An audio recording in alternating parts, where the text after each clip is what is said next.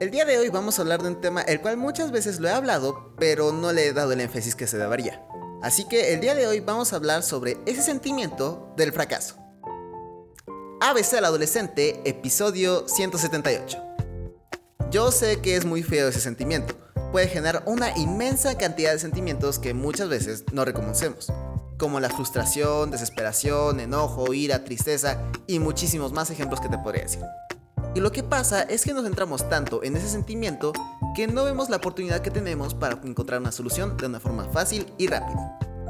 Y para solucionar tus problemas es una simple pregunta. Pero no la pensamos en el momento, ya que como había dicho, nos centramos en ese sentimiento y al final no podemos pensar. Y la pregunta es, ¿qué me faltó hacer?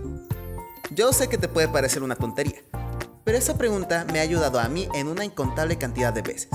Porque lo que hace es hacerme darme cuenta y aceptar de los errores que he cometido para que no vuelvan a suceder. Al igual de las cosas que me faltaron hacer. Claro está. Y en el momento en el cual veo todo eso, me pregunto, ¿qué puede ser ahora para que no vuelva a suceder? Y así es como hago una lista de cosas que podría hacer para mejorar y al igual actividades que pueda hacer. Esto me ayudó mucho más que nada porque me hace aceptar que cometo errores y entender que son algo que sucede todo el tiempo.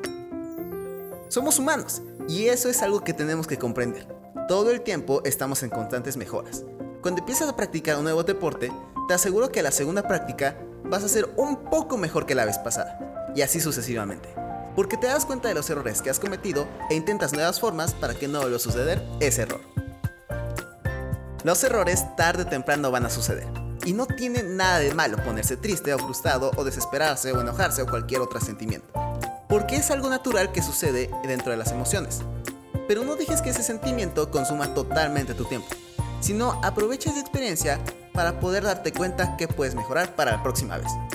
Cuando eras un bebé no caminas a la primera, sino que te caíste muchas veces, pero mira ahora, eres todo un profesional en caminar. Vamos, hasta incluso corres. Y eso es todo por el podcast de hoy.